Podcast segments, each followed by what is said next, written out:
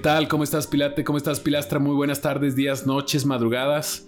O antes de que estás empezando tu jornada laboral, si nos escuchas es una bendición para nosotros, es un alivio que tengamos unos escuchas tan de calidad como lo eres tú o como lo son ustedes. Como pudiste haber leído en el título, tenemos una invitada especial, la señorita licenciada en Economía y Negocios Internacionales Elizabeth Sánchez Guerreros. Eli para los amigos, Eli para todos o Elizabeth. Eli para todos. Eli para todos. Quisiera, antes que empecemos este tema, decirles que la señorita aquí presente, con quien tengo el gusto de compartir micrófono, es la presidente del Comité de Crédito de la Caja Genera Servicios Financieros Cooperativistas. No solo eso, sino también es la gerente de crédito y cobranza, lo cual está genial porque se encarga de todo este tema y es una especialista de este tema que vamos a platicar, que es acerca del crédito y los puntos que tienes que tomar en cuenta antes de sacar uno. Pero, en tu viva voz, Eli, ¿cómo te encuentras?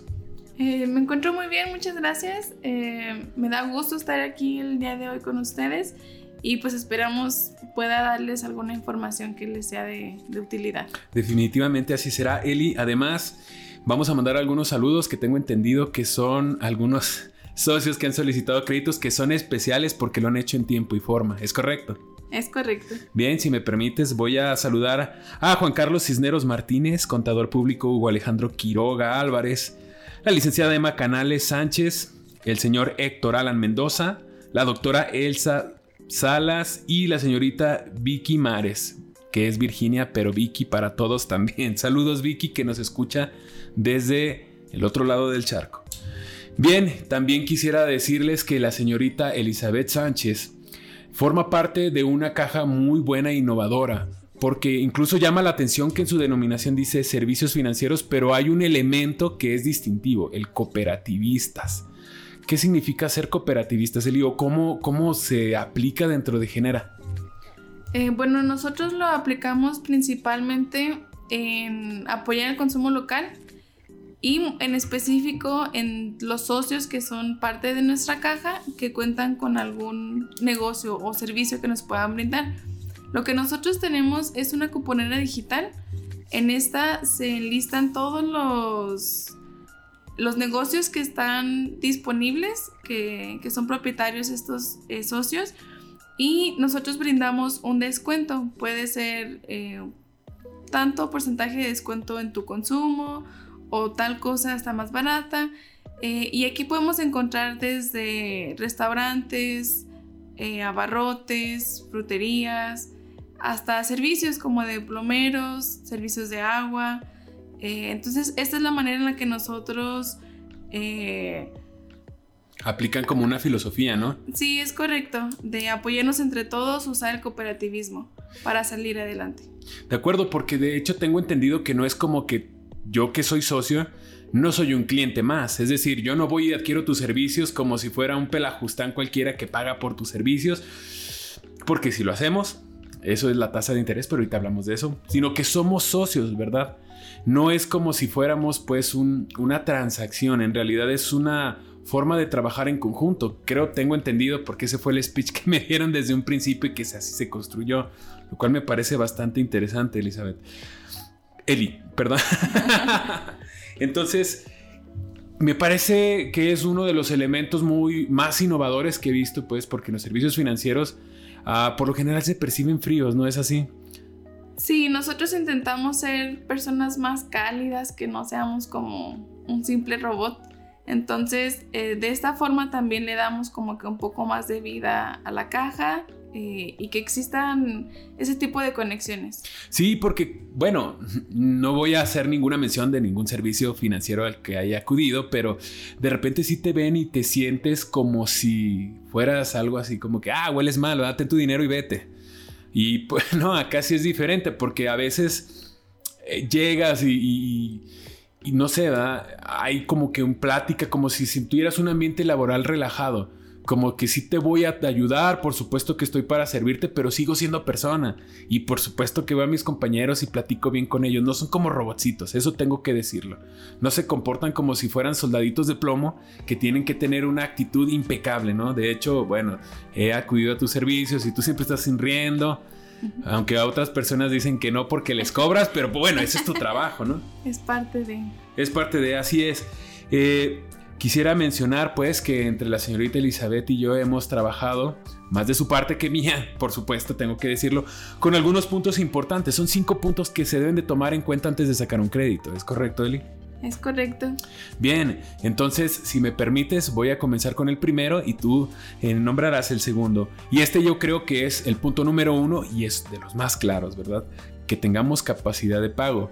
Ah, yo en lo personal, Eli, he sacado un crédito, lo he sacado contigo, de hecho, y tú me lo has dado, ¿verdad? Pero me has pedido algo muy interesante, me has pedido eh, mi constancia de ingresos. Es decir, que a través de la empresa donde yo trabajo, hagan un membrete donde digan que tengo cierto ingreso mensual.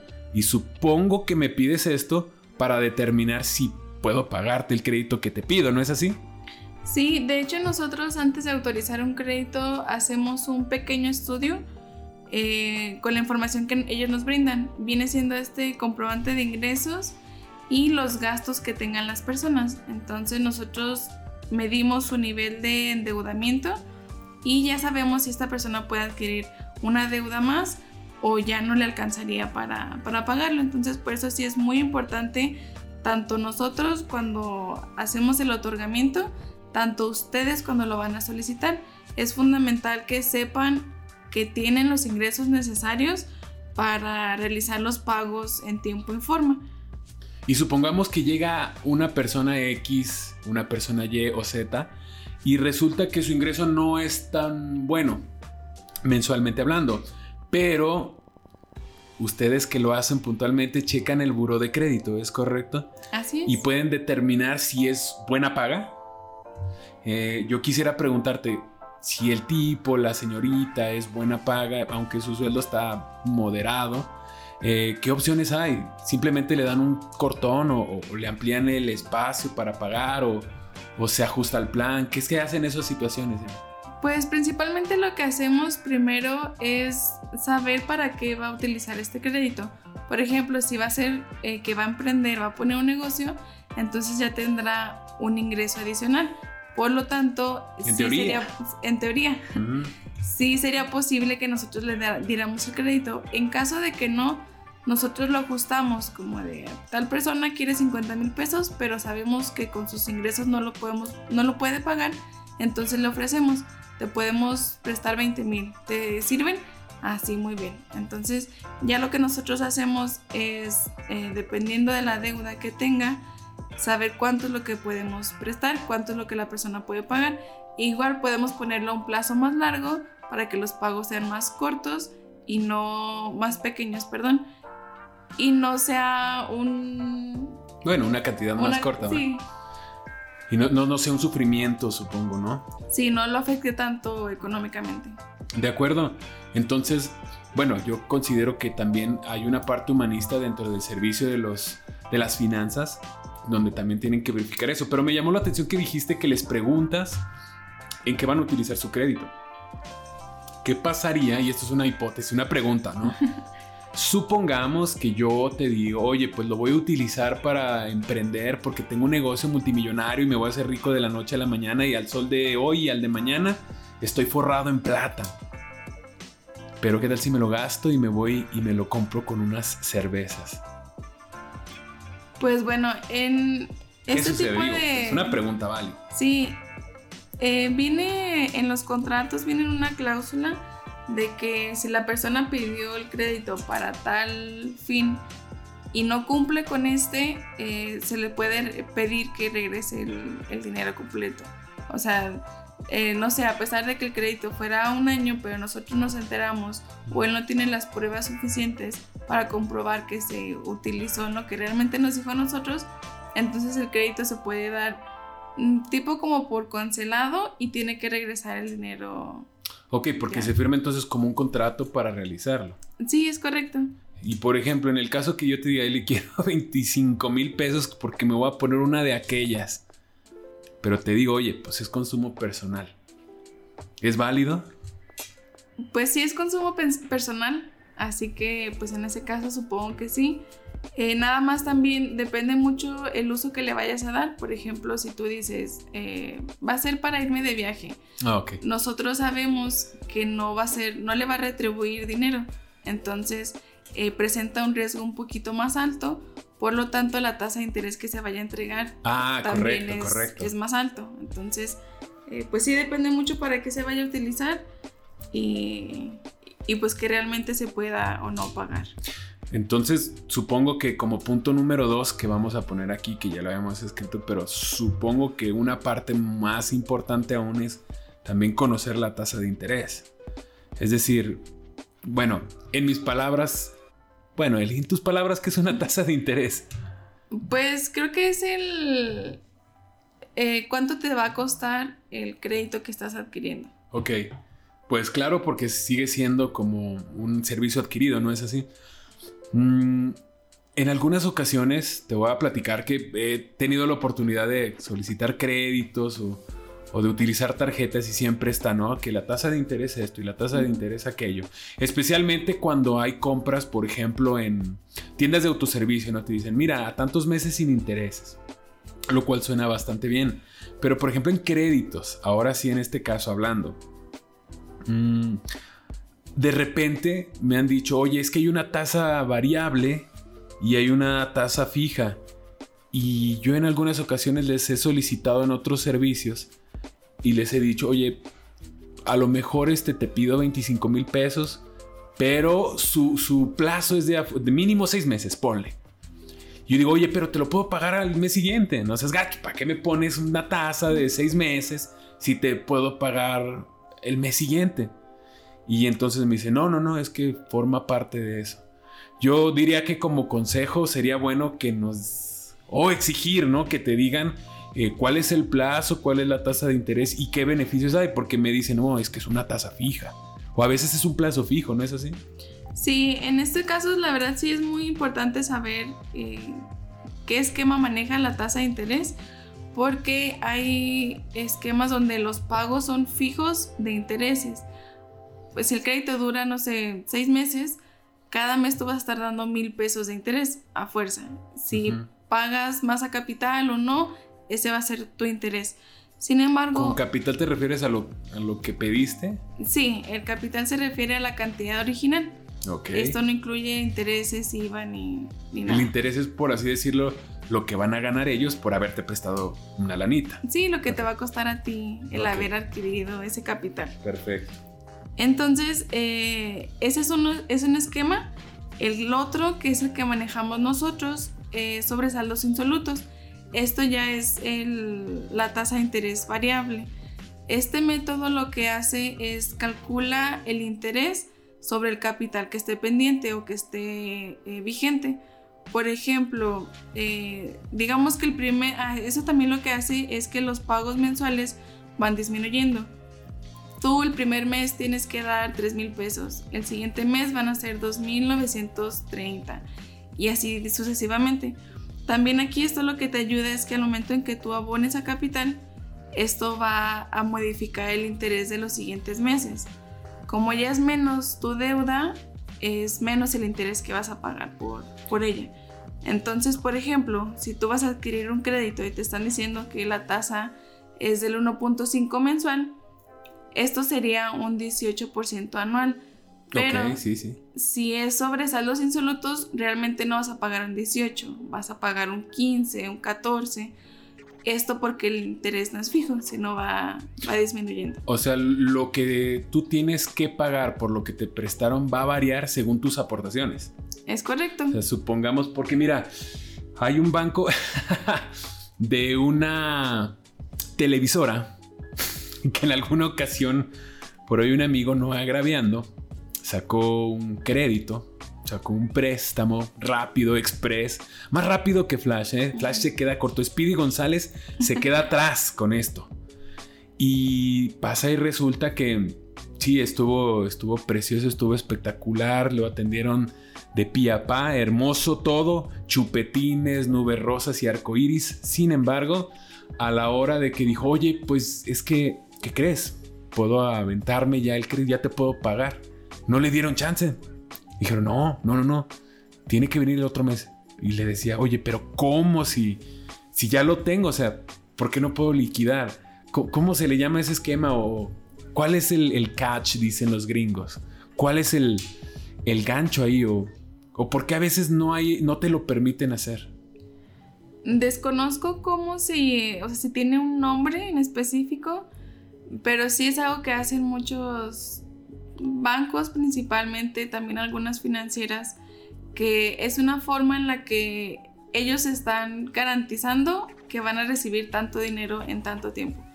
Que el interés sí lo vas a pagar realmente, no, por así decirlo, no vas a tener tanto un beneficio porque a fuerza lo vas a hacer como ellos quieren. Si es en un año, dos años, no puedes liquidarlo antes. Entonces, eh, pues volviendo a lo de la tasa de interés, es muy importante conocer qué tipo de tasa es, es una es a pagos fijos o si es variable. Interesante.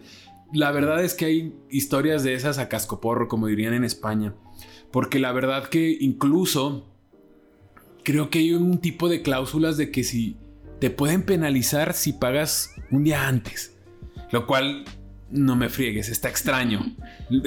estás fuera de los cabales, porque es como imagínate, ¿no? De que voy y, compro, no sé, un, litro de nieve, un litro de helado y, y, le digo, oye, te voy a pagar el litro de helado que me cuesta 100 pesos, pero te pago 20 pesos más. Ah, es que como me pagaste de más, te voy a penalizar. Y tú dices, pero ¿por qué? ¿No? O es como, qué sé yo, si adelantas algún tipo de pago y, resulta que hasta sale regañado. Está fuera de los cabales. ¿Por, qué se da ese tipo de cosas, Eli? ¿Qué, asegura para las demás personas? Aseguran que, que no sé, o, le apuestan, creo yo, ¿verdad? Sácame de esta duda. Creo que le apuestan a que la gente tiene mal hábito de pago y que eventualmente mm, el día de pago no van a llegar. Sí, a lo mejor aquí lo que hacen es, están esperando a que de cierta forma llegue esa mora, porque pues aquí es donde ya vienen los intereses moratorios. Entonces, para ellos es mejor que pagues un día después, dos días después, a que lo hagas días antes. O sea que, que el truco es que vas a ganar tú como financiera más lana porque este se trabó o no llegó a tiempo, etcétera, etcétera. Es correcto. Mm, vamos entendiendo pues, poco a poco. Entonces, como lo decíamos, pues hay que conocer las tasas de interés y todo ese tipo de cláusulas, ¿no? Y como tercer punto, Eli, ¿nos puedes ayudar con este? Sí, la tercera que nosotros vimos es el CAT. Eh, hay que conocer también esto, es el costo anual total. Y aquí vienen todos los, eh, bueno, el costo y los gastos que van a, a incluir este crédito. Muchas veces no es solamente la tasa de interés, sino hay seguros que tienes que pagar sí o sí, hay eh, costos por apertura, eh, te pueden incluir varias cosas. Entonces, por ejemplo, tu tasa de interés puede ser del 18% anual, pero tu CAT puede ser del 22%.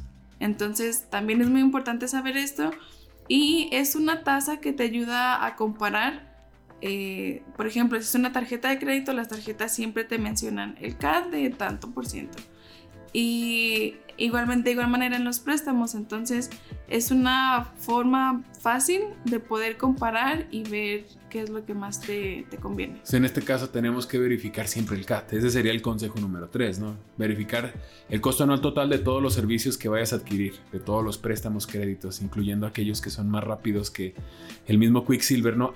el mismo Hermes, el dios, ¿no? Griego de la velocidad del mensajero por excelencia del Olimpo. Digo, a veces se queda estupefacto ante este tipo de servicios, ¿no? Nos vamos con el 4, Pilates. Nos vamos con el 4, Pilastras. Ah, hay que verificar cuáles son las garantías solicitadas. Yo he tenido la oportunidad de solicitar un crédito y me dicen, oye, necesitas una garantía líquida. Híjole, pues tengo una garantía, pero ¿a qué te refieres con líquida? No, pues si solicitas 20 mil pesos es el 10%, entonces me vas a dar eh, 2 mil pesos. Y yo, o sea, te pido dinero, pero me pides que te dé dinero antes de que me prestes dinero. No lo sé. ¿Cómo, está eso, Eli? Porque también en algunos casos estoy seguro que piden garantía prendaria, que no sé a qué se refiera totalmente en su espectro, pero yo me imagino que es eh, en dado caso de que no puedas pagar el crédito que solicitaste y tú pusiste tu factura de tu auto como respaldo, pues está ahí disponible por si no llegas a pagar. Sí, por ejemplo, eh, la garantía líquida, yo una forma en que lo veo es, por ejemplo, el, ejemplo que tú pusiste, eh, si yo voy a pedir 20 mil pesos, tengo que dejar 2 mil pesos en garantía líquida. Si yo no tengo esos 2 mil pesos, es muy poco probable que yo pueda pagar ese crédito. Ah, es como un candadito, pues. Sí, si alguien, por ejemplo, quiere pedir 100 mil pesos, pero no tiene esos 10 mil, ¿cómo podemos pensar que si que va a pagar mensualmente 10, así, ah, o que son de 7, 8, pero igual, eh, no sé, como que tiene que haber algo de congruencia ahí. Sí, entiendo, es como para medirle el agua a los camotes, sí, como decimos aquí en México, ¿no? Es, sí, es cierto, tienes razón, es así. Si, por ejemplo, la mensualidad le queda de 10 mil y tú le pides los primeros 10 mil para tantearlo y no, y no lo tiene, entonces no se lo presta. Ah, ya, ya, en el caso de la garantía prendaria, por ejemplo, a mí me ha pasado que me dicen, bueno, pues la factura de tu camioneta, pues a lo mejor es de tanto dinero, de tu carro es de tanto dinero. Vamos a poner, tenía yo un gol muy bonito que, ah, como lo extraño. Y ese gol de la marca Volkswagen tenía un valor de 130 mil pesos, pero era del 2009. Y entonces me lo valen por otro precio. Yo supongo que es porque ya no vale igual. Estoy de acuerdo, ¿eh? O sea, un carro del 2009 al 2022, pues no debe de valer igual. Pero también una vez trate de hacer esta triquiñuela. No me vayas a juzgar, por favor, pero tengo un objeto de colección. Tenía una guitarra muy bonita que este, tiene valor sentimental, estuvo firmada por un gran artista. Y pasa y resulta que en el mercado de coleccionistas, pues sí vale una lana. Pero pues, me la rechazaron, ¿verdad? ¿Cómo miden la garantía prendaria? ¿Cómo, cómo se califica? Pues mira, em, normalmente lo que nosotros aceptamos como garantías es lo que tú mencionaste, es la factura de un vehículo y se toma el precio en ese momento. Eh, normalmente lo buscamos en el libro azul. Puede ser que la factura sea de 300 mil pesos, pero actualmente el valor real del, vehículo son 150. Entonces son esos 150 que nosotros tomamos en cuenta. Y también hay que inspeccionar el vehículo. Puede que sí, valga 150 mil, pero si el carro está chocado, si le faltan cosas, entonces ya no son 150, sino ya sería una cantidad menor. Eh, la verdad sí es la, la garantía prendaria más fácil de tomar ya que al momento de que una persona incumple y se tiene que tomar la garantía, pues es fácil vender un vehículo. Sin embargo, por ejemplo, lo que tú dijiste. Mi guitarra Gibson Les Paul. Ajá, tienes que encontrar la persona específica que te va a dar más dinero por, por, este, por esta guitarra que tú mencionas. Entonces, Ah, y por ejemplo, en esos casos, ¿tienes tú alguna factura de, la guitarra? O... sí te dan algunos, bueno, en este caso sí tenía los papeles, pero es el como el certificado de autenticidad. Pero no tenía también como el precio de la historia, no tenía la firma autentificada por tal perito de firmas del mundo, ¿no? Sí, pues eso es lo que hace más complicado que, que te lo puedan aceptar como garantía. Pues tampoco no se trata de que se batalle al momento. Ah, ok, ok. Entonces aceptan garantías prendarias, pero que se puedan vender rápido para poder subsanar tu deuda, ¿no? Sí. O. Pues sí, sí, sí. No, totalmente de acuerdo. Sí, solo en caso de que, de que se incumpla. Perfecto. Entonces, ya para terminar, Elizabeth, Eli, perdón, para los amigos y para todos. ¿Cuál sería el punto número 5? Eh, nosotros pusimos eh, verificar las letras pequeñas. ¿Esto qué quiere decir? Bueno, ahorita ya habíamos comentado un ejemplo. Hay ciertas financieras que no te dejan liquidar antes. Sí, sí, sí. O lo puedes hacer, pero te dan alguna penalización. O sea, si lo liquidas con 10 mil, pero te estamos penalizando y tienes que pagar otros 3 mil. Entonces ya las personas dicen, no, pues no me conviene liquidarlo, mejor sigo pagando. Y esto es algo que puedes tú saberlo muchísimo antes de adquirir el crédito. Eh, son, pues así, son letras pequeñas que muchas veces no quieren que lo sepas, pero pues por eso es importante preguntar y saber realmente eh, pues todas las cláusulas que, que, involucran. Aquí también vienen las tasas de interés moratorio. Por ejemplo, puede que tu tasa de interés ordinaria sea muy baja, pero si te atrasas un día, los intereses moratorios son altísimos. Entonces, si ellos no te lo comentan, tú al momento de atrasarte por cualquier cosa, un día o dos días, ya estás pagando, no sé, 500, 600 pesos por, eh, no sé, tu mensualidad es de 1500 y vas a pagar 500 pesos por atrasarte un día. Entonces, por un día. Por un día. O sea, prácticamente me estás diciendo que un tercio de lo que debo lo tengo que pagar por haberme tardado un día. Sí, ese tipo de tasas las manejan mucho las tarjetas departamentales. Ok. Entonces, eh, pues es muy importante conocer estos dos, siempre leer cada detallito que venga en los contratos antes de firmar y pues sobre todo preguntar. Si tiene cualquier duda, es importante conocerla antes de, de acceder a cualquier tipo de... Oye, ¿y Genera tiene letras pequeñas? No, nosotros siempre intentamos que las personas se vayan entendiendo absolutamente todo. Sí nos ha tocado muchos casos de que, supongo que es por la necesidad o por la urgencia, de que lo que ellos quieren es salir corriendo para ir a cambiar el cheque y tener el dinero. Pero nosotros no dejamos que se vayan con dudas o solamente firmar ah, por firmar. Intentamos siempre explicarles de la mejor manera todas las, las cláusulas que pueda tener, eh, lo que ellos pueden como beneficiarse de estos créditos. De acuerdo. Y, y, pues sí, nosotros no intentamos tener estas letras pequeñas. Sí, porque me imagino que llega uno y, oye, ya dame mi crédito y ya me quiero salir, ¿no?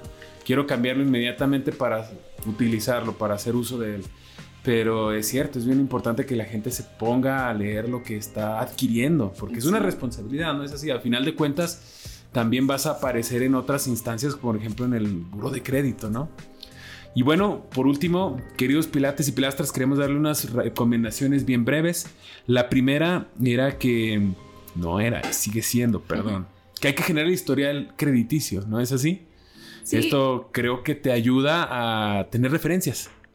Así es, y puedes empezar con eh, tarjetas de crédito departamentales, tarjetas de crédito bancarias, y de esa forma nosotros podemos ver que tienes un buen historial crediticio, que ya has tenido buenos créditos que se han pagado correctamente. Entonces sí es eh, indispensable tener este tipo de, de historial. Y sobre todo supongo que ahí se basan para tomar una decisión más rápida, ¿no es así? Sí. Y tenemos un punto número dos, es ser responsable, porque a veces solicitan en cuando tú solicitas un crédito, pues te piden que tengas un responsable solidario, ¿no? En este caso, si no eres responsable, puedes afectar un segundo. O es un tercero en este caso. Sí, este, esto también viene incluido en el reporte de buro de crédito. Si tú eres aval de una persona y esa persona no paga, también te está afectando a ti. Oye, ah, perdón, perdón. No, no, una cosa bien interesante que tengo que recalcar, por ejemplo, en Genera, a mí me parece súper interesante que, por ejemplo, pues bueno, no estoy al, disponible las 24 horas del día y tenemos la posibilidad, y esto es una buena recomendación, en general sí lo tienen, pero hay que verificar si se pueden hacer transferencias, ¿no? Porque es bien sencillo sacar el celular y hacer los pagos correspondientes. Eh, lo cual que yo sí lo tomaría como una gran recomendación, que si van a solicitar un crédito, busquen un lugar donde le acepten eso. ¿No es así? Sí, porque ahora es mucho más fácil mientras estás desayunando realizar tus pagos no hay necesidad de ir a algún lugar físico para, para seguir con tus eh, responsabilidades, pagar a tiempo. De acuerdo. Eh, también una de las recomendaciones que nosotros tenemos es siempre mantener tu historial de, perdón, tu plan de pagos a la mano. Esto es para saber exactamente cuánto es lo que tienes que pagar, qué día te toca y no incurrir con con tus pagos, no atrasarte ni, ni tener esta cantidad eh, como contemplada para el mm, siguiente sí, luego vas a decir, no, mira, pues es que eh, según en mi mente, en mi pequeño mundito, en Charlilandia, debía pagar dos mil pesos y mocos, que son cuatro mil quinientos, ¿no? Entonces que siempre estés bien presente lo tengas bien impreso, que es lo que te corresponde, para que no te vaya a traicionar la memoria. Por último, quisiera yo decir que también ah, me ha pasado, pero hay que hacerlo, hay que incluir eh, nuestros pagos en el presupuesto mensual. Es decir, si tenemos una deuda, hay que hacer toda nuestra planeación de nuestros gastos poniendo el pago. Es decir, no ponerlo como que, ah, bueno, Primero pago todo lo que quiero, lo que me gusta y si me alcanza pago. No, no, no, maestro, no, maestra, no pilate, no pilastra. Ponlo de una vez. ¿Por qué? Porque de esa manera te ayudas a ti mismo a cumplir con tus obligaciones y te generas muchos menos problemas. Porque así ya lo tienes en mente y cuando ya está contemplado, lo tienes bajo control, ¿no es así, Eli? Sí, creo que también esto te ayuda a dar un a que tengas paz. Sí, efectivamente. Oye, y hablando para, bueno, de paz, ya para cerrar, hay gente que sufre, ¿eh? hay gente que sufre con respecto a los pagos por el desconocimiento de, de no saber controlar su crédito, ¿correcto?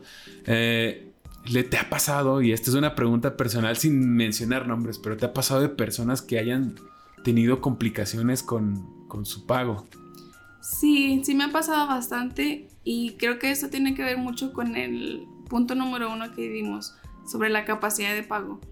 Hay personas que dicen, Ay, es que necesito para tal cosa eh, tanto dinero y piden el crédito, pero no saben cómo lo van a pagar. No tienen contemplado que van a recibir tal ingreso para pagarlo. Entonces, esto es lo que provoca, eh, pues simplemente que vean la deuda como una deuda mala, que sufran con el simple hecho de saber que tienen que estar pagando ciertos... O te ven con ojos de odio, ¿no? Supongo. Sí, y ahí es donde tú mencionas que a lo mejor hay ciertas personas que, no me ven tan agradable, pero depende mucho... Pero entonces, bueno, perdón que te interrumpa, pero por ejemplo, cuando tú en este caso haces unas preguntas y, y parece que estás poniendo el dedo sobre la llaga, en realidad los estás protegiendo, ¿no? Sí. Les estás ayudando también. Parte de tu labor es que ellos no en su, en su entusiasmo se generan un problema más. Sí, no se trata de que las personas se sobreendeuden. Entonces, es, intentamos asegurarnos de que realmente lo necesite y que pueda pagarlo. No se trata de, de afectarlos. Y aunque te hagan esas caritas que no son tan deseables, pues bueno, que sepan que es por su propio bien. Sí, así es. Y una cosa última que me pareció bien interesante, me llamó muchísimo la atención porque en general me pidieron que cubriera la cuota de un seguro. Se llama el seguro deudor, no recuerdo cómo se llama, ¿sí estoy en lo correcto? Sí, es correcto. Este seguro eh, de cierta forma nos ampara tanto a nosotros como a la caja como al titular del crédito. Aquí lo que hacemos es, este seguro se paga anualmente y en caso de fallecimiento del titular, el crédito ya queda, la deuda queda saldada. No es necesario acudir con el aval o con algún familiar para seguir con la cobranza, sino aquí el crédito se, liquida por completo. Esto la verdad sí es, es gran apoyo para ambas partes, ya que si nos ha tocado que alguna persona fallece y a o sea, ya es una situación muy complicada para los familiares. Sí, sí. Todo el tema es muy costoso, más aparte saber que... Que te van a venir a cobrar. Sí. Anda, sí. Eso creo que es lo peor, la peor noticia que puedes recibir estando en esos momentos. Entonces, esto eh, pues le da cierta seguridad a las personas de que no, no va a llegar a esos extremos. y aparte no está tan caro, es el 1.5% de la suma total, ¿no? De tu crédito. Sí, es sobre el capital, entonces eh, si al siguiente año lo que tú ya debes es la mitad, vas a pagar un monto menor del seguro. Entonces la verdad sí, es un pequeño gasto, pero, es necesario. Nunca sabe. Sí, más vale prevenir. Y la verdad creo que, bueno, los años anteriores, estos últimos dos, creo que ha tenido éxito este seguro porque, pues bueno, desafortunadamente vivimos un momento de pandemia mundial donde las cosas eran muy inciertas. Entonces, no sabemos si para futuros meses, años o días nos toque, qué sé yo, ¿no? La enfermedad de China 2.0, 3.1, ¿no? Entonces, qué interesante es y, y siempre tener en mente, ¿verdad? Que incluso también, bueno, aunque muchos lo perciben como un gasto, pues en realidad también es protección.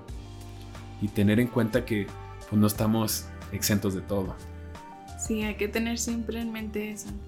Y bueno, se ha llegado el momento, Eli. Muchísimas gracias por acompañarnos. No, gracias a ti por invitarme. No, y ya sabes, estamos aquí para platicar en estos, en estos temas que a todo el mundo nos compete. Y qué mejor que haya personas que estén del otro lado de la mesa, porque me ha tocado exactamente estar presente eh, cuando tú me, haces las preguntas y llena de dudas, pero gracias a Dios que tenemos esa compañía y esa cercanía para poder esclarecerlas. Entonces, pues no me queda más que despedirnos. Muchísimas gracias a todos. Elizabeth, muchísimas gracias. Es la tercera vez, cuarta que le digo Elizabeth. Y esas miradas creo que ya están penetrando. Están destruyendo y derritiendo el micrófono. Eli, muchísimas gracias. Queridos pilates, queridas pilastras, muchísimas gracias. Lo digo en ASMR. Hasta luego.